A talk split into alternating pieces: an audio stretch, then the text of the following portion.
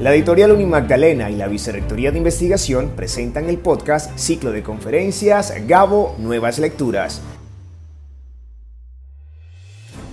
Hoy con Soledad de Isabel viendo llover a Macondo, a cargo de Gustavo Pedreros.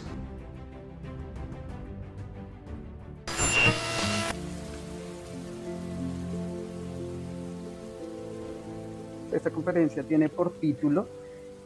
eh, Soledad de Isabel viendo llover en Macondo. Este cuento relata un poco la historia, o bueno, la forma en que empieza a llover en, en Macondo. Y este cuento es relatado por una persona, Isabel, que nos va a ir conduciendo un poco y nos va a ir contando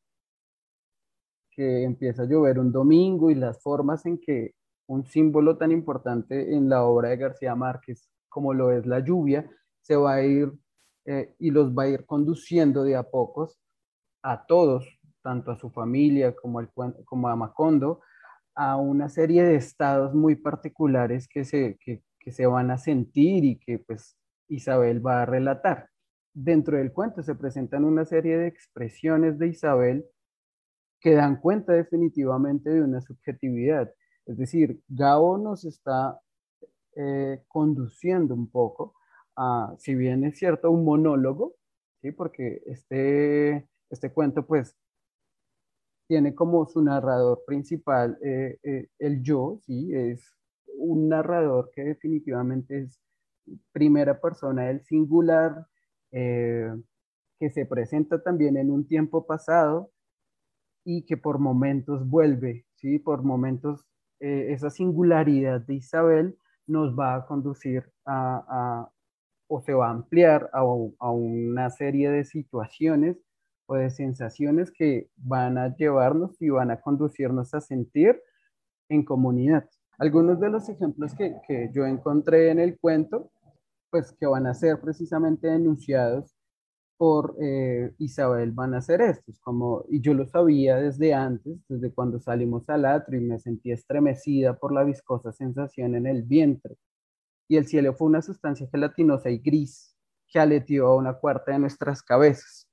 Particularmente acá se evidencia pues un carácter subjetivo, es decir, eh, y por eso lo ponía como, lo, lo ponía como en cursivas,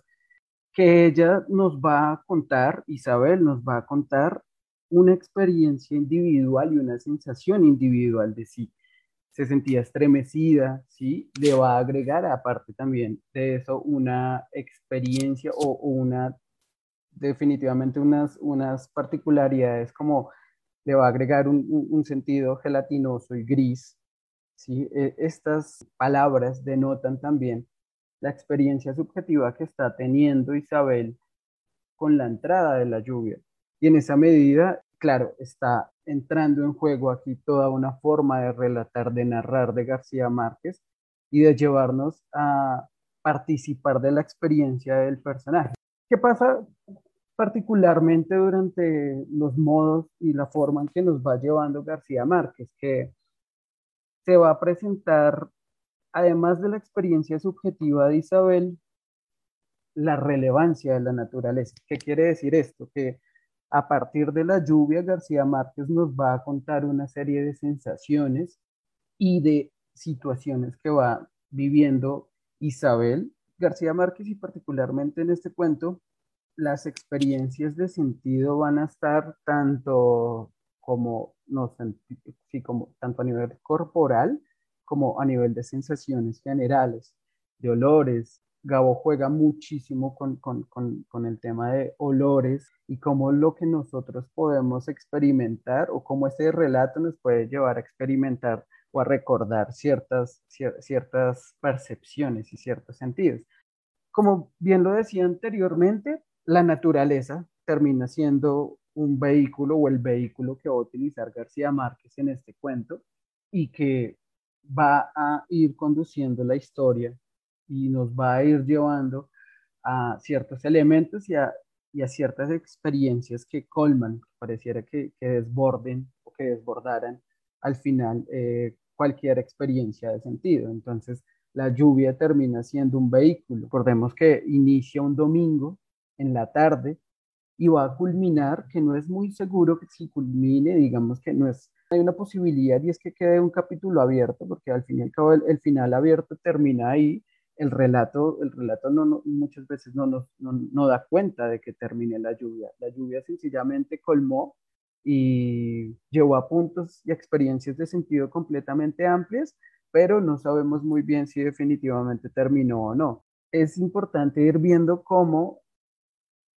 ciertas experiencias y ciertas narras y ciertos relatos que se dan en el cuento nos muestran que Macondo termina, termina todo, pues llevado o conducido por la lluvia a un, a un lugar en el que no es muy bien del que salgan. Terminan no, no inundados, pero sí terminan como agobiados por la lluvia. Y no es, solo, no es solamente eh, Isabel, no es solamente su, eh, bueno, Martín, su padrastro y la casa de Isabel, sino es Macondo el que termina también muy agobiado. Entonces es muy particular esto porque el drama no solo se da por la lluvia, eh, sino que, y no es solamente la lluvia, sino son sus experiencias de sentido, el que se sientan tristes, el que se sientan agobiados, hasta que es muy importante el sentimiento o el sentirse aislados de un lugar esto eh, también termina siendo parte y, es punto crucial, creo que dentro de, la narrativa de García Márquez. Bueno, como segunda eh, parte, quisiera pues mostrar cómo Isabel y Macondo eh, son dos formas particulares y van a ser dos formas particulares de expresar la soledad. ¿A qué me refiero? Que esto eh, termina siendo como, como curioso porque si bien es cierto que Isabel nos está, nos están dando a conocer su experiencia, ¿sí? su subjetividad y los modos en que la lluvia la ha ido colmando, también vamos a ver que la soledad empieza a ser presente en este, en este cuento y en Isabel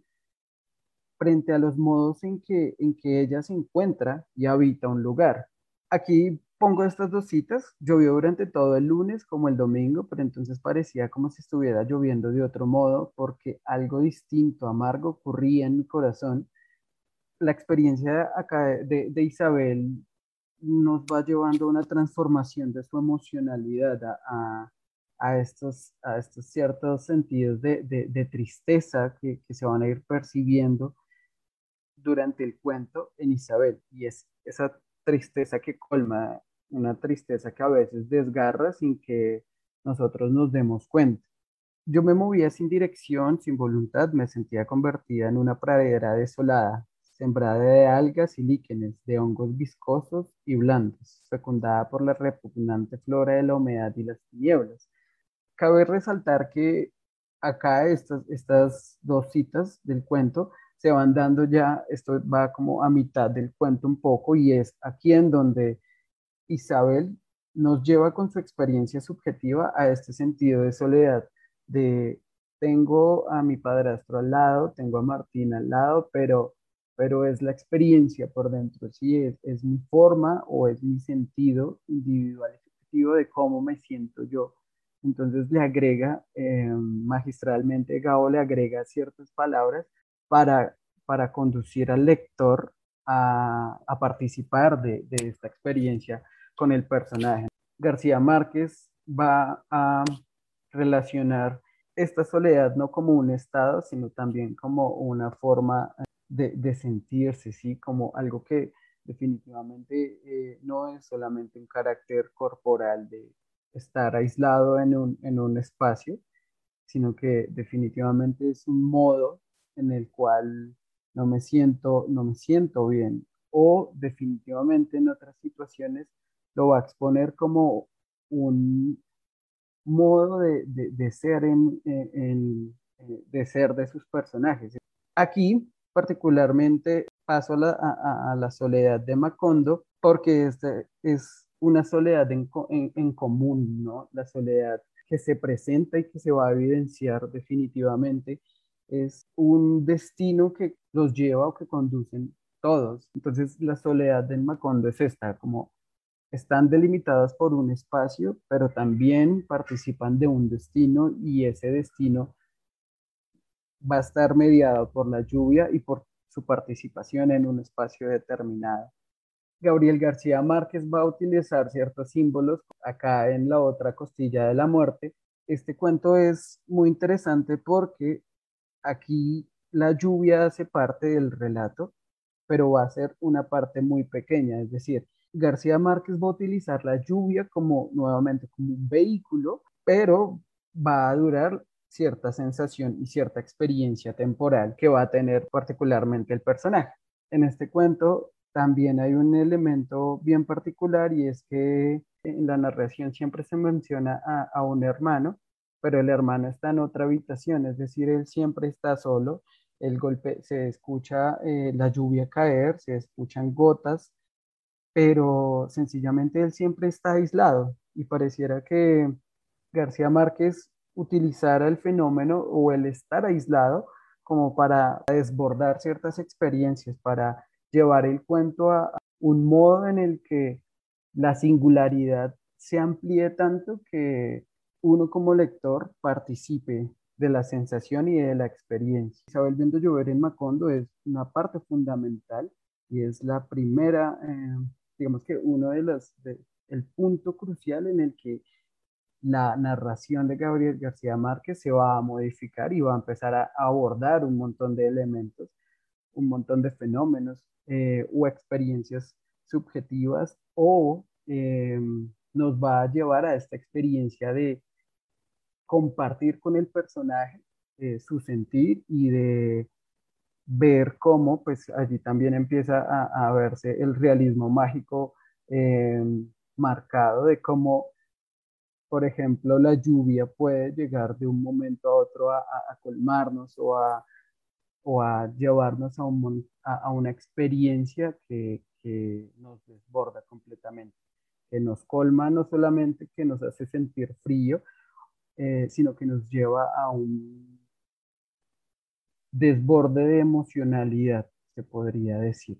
Ya para finalizar, quería solamente como para relacionarlo un poco con el contexto y es el tema de el discurso que va a dar Gabriel García Márquez al recibir su Nobel de Literatura y es eh, muy, muy cortico. Entonces, eh, dice como una realidad que no es la de papel, sino que vive con nosotros y determina cada instante de nuestras incontables muertes cotidianas y que sustenta un manantial de creación insaciable, pleno de desdicha y de belleza, del cual este colombiano errante y nostálgico no es más que una cifra más señalada por la suerte.